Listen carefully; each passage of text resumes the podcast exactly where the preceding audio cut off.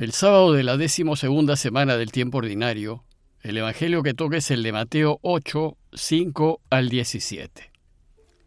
En aquel tiempo, al entrar Jesús en Cafarnaúm, un centurión se le acercó rogándole, Señor, tengo en casa un criado que está en cama paralítico y sufre mucho. Jesús le contestó, Voy a curarlo. Pero el centurión le replicó, Señor, ¿y quién soy yo para que entres bajo mi techo? Basta que lo digas de palabra y mi criado quedará sano. Porque yo también vivo bajo disciplina y tengo soldados a mis órdenes. Y si le digo a uno ve, va. Y al otro ven, y viene. Y a mi criado hace esto, y lo hace. Al oírlo Jesús quedó admirado y dijo a los que lo seguían, Les aseguro que en Israel no he encontrado a nadie con tanta fe. Les digo que vendrán muchos de Oriente y Occidente y se sentarán con Abraham, Isaac y Jacob en el reino de los cielos. En cambio, a los conciudadanos del reino los echarán fuera a las tinieblas. Allí será el llanto y el rechinar de dientes.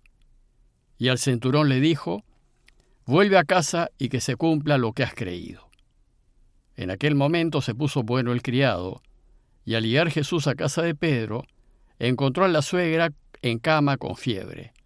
La tomó de la mano y se le pasó la fiebre se levantó y se puso a servirles.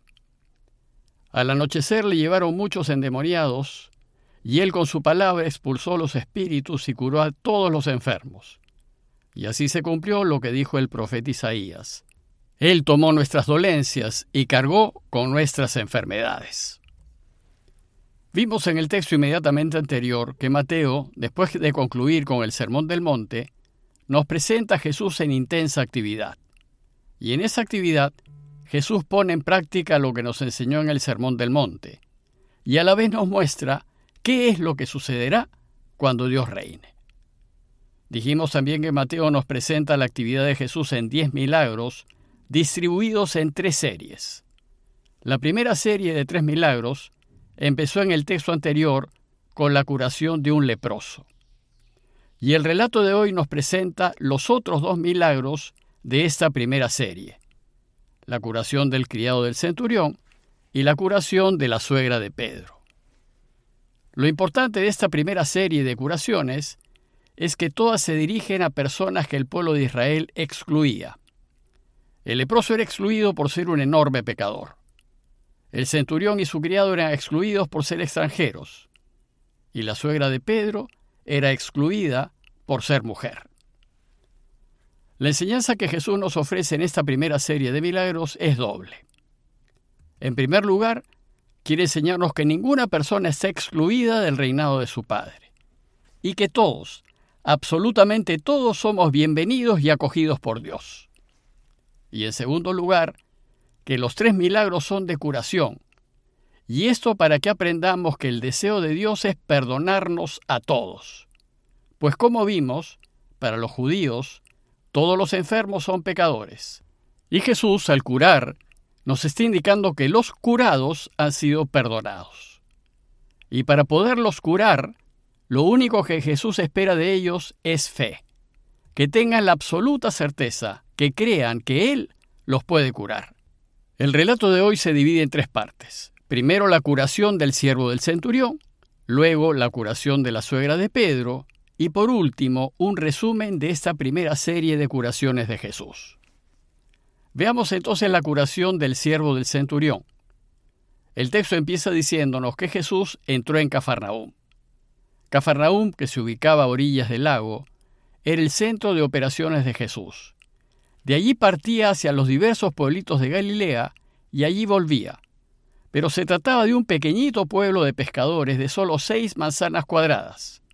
Sin embargo, si bien Cafarnaúm era chiquito, era muy importante por dos razones. Primero, porque estaba en la frontera entre el reinado de Herodes y el de su hermano Filipo, y por tanto en él había aduanas y publicanos o cobradores de impuestos. Por ejemplo, en Cafarnaúm vivía Mateo, que era un cobrador de impuestos. Y segundo, porque cerca del pueblo pasaba un importante camino romano llamado Via Maris, y por tanto había un pequeño destacamento romano para cuidar de él. Entonces dice Mateo que al entrar en Cafarnaúm se acercó a Jesús un centurión rogándole, Señor, mi sirviente está en casa enfermo de parálisis y sufre terriblemente.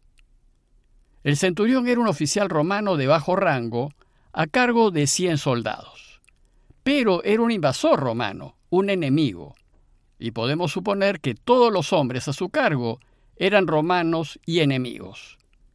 Pues resulta que este extranjero le pide a Jesús un favor que cure a su sirviente. Y Jesús, dice el texto, sin dudarlo, le dijo en ese mismo instante, yo mismo iré a sanarlo. Ya Jesús nos ha enseñado que hay que amar a nuestros enemigos y a pedir por quienes nos persiguen.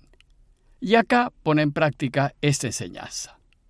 Además lo hace inmediatamente, tal vez conmovido por la preocupación del centurión por su sirviente.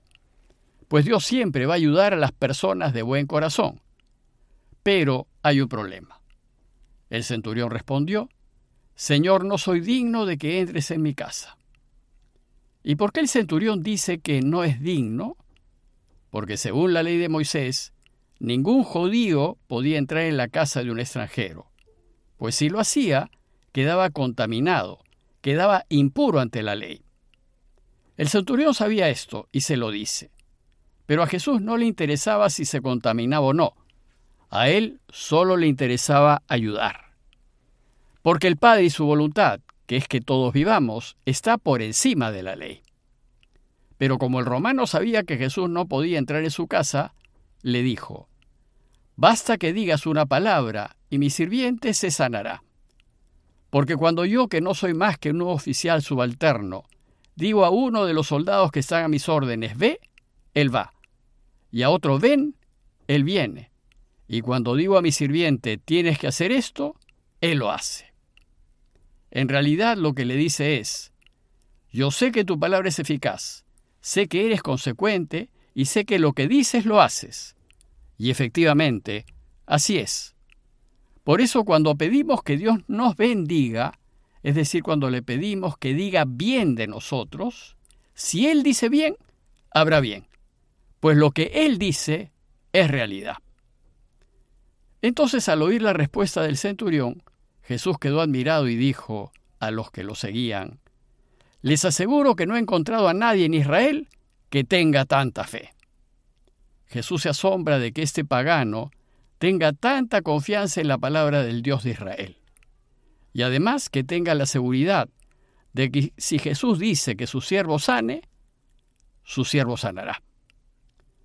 Aquí Jesús aprovecha también para afirmar que el reinado de Dios está abierto a todos, a los extranjeros e incluso a los ateos si es que tienen el corazón bueno. Pues dice, muchos vendrán de Oriente y de Occidente, de todos los países del mundo, y se sentarán a la mesa con Abraham, Isaac y Jacob en el reino de los cielos. Sin embargo, no será así con quienes se sienten seguros de que por ser miembros del pueblo de Israel Dios los acogerá, y por eso dice, en cambio, los herederos del reino serán arrojados fuera, a las tinieblas, donde habrá llanto y rechinar de dientes. Pues uno no se gana el cielo por herencia, ni por pureza de sangre, ni por estudios u otros títulos. Se lo gana por cómo vive y por lo que hace.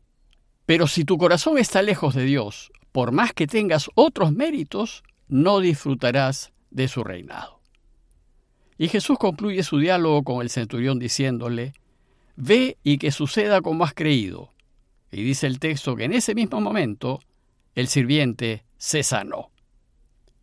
Inmediatamente después viene el pasaje de la curación de la suegra de Pedro, que estaba en cama con fiebre.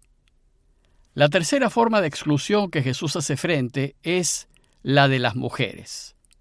Para los judíos las mujeres no valían nada, solo valían para dar a luz a hijos hombres.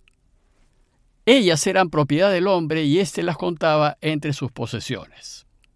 Resulta que Pedro, otro hombre de buen corazón, le pide a Jesús que cure a su suegra. Y Jesús, siempre dispuesto a ayudar, le tocó la mano y se le pasó la fiebre. Y esto porque también las mujeres están invitadas a sentarse a la mesa con Abraham, Isaac y Jacob en el reino de los cielos. La conclusión de esta curación es muy bonita, pues dice que ella se levantó y se puso a servirles. Cuando nosotros le estamos agradecidos a Dios por el bien que nos hace, lo menos que podemos hacer es lo que hizo la suegra de Pedro, ponernos de pie y servirlo. El relato de hoy termina con un breve resumen de la actividad curativa de Jesús, diciendo, al atardecer le llevaron muchos endemoniados, es decir, a muchos que tenían enfermo el corazón, y también a ellos los curó. Él con su palabra expulsó a los espíritus y sanó a todos los que estaban enfermos. Todo lo que hizo Jesús en su vida pública fue ayudar, sanar, curar y aliviarnos de nuestros problemas, dolores y sufrimientos. Y para que se cumpliese lo que había sido anunciado por el profeta Isaías, dice Mateo que Él tomó nuestras debilidades y cargó sobre sí nuestras enfermedades. Pues lo único que Dios desea es que seamos felices. A manera de conclusión, los invito a considerar dos puntos. Primero, ¿qué tan fuerte es nuestra fe en Jesús y qué tan convencidos estamos de su palabra? ¿Es como la del centurión o es como la de Pedro? ¿Estamos convencidos de que Él responde a nuestras oraciones si lo que le pedimos es voluntad del Padre? ¿Somos conscientes de que la voluntad del Padre es lo mejor para nosotros, aunque a veces ésta no coincida con nuestra voluntad? Y segundo, ante tanto bien recibido en la vida, en salud, familia, amigos, bienestar, oportunidades, ¿hacemos como la suegra de Pedro? ¿Nos ponemos de pie y le servimos? Pidámosle a Dios por tantos necesitados y especialmente en estos tiempos, pidámosle por la salud de todos y en particular por la de nuestros familiares y amigos. Parroquia de Fátima, Miraflores, Lima.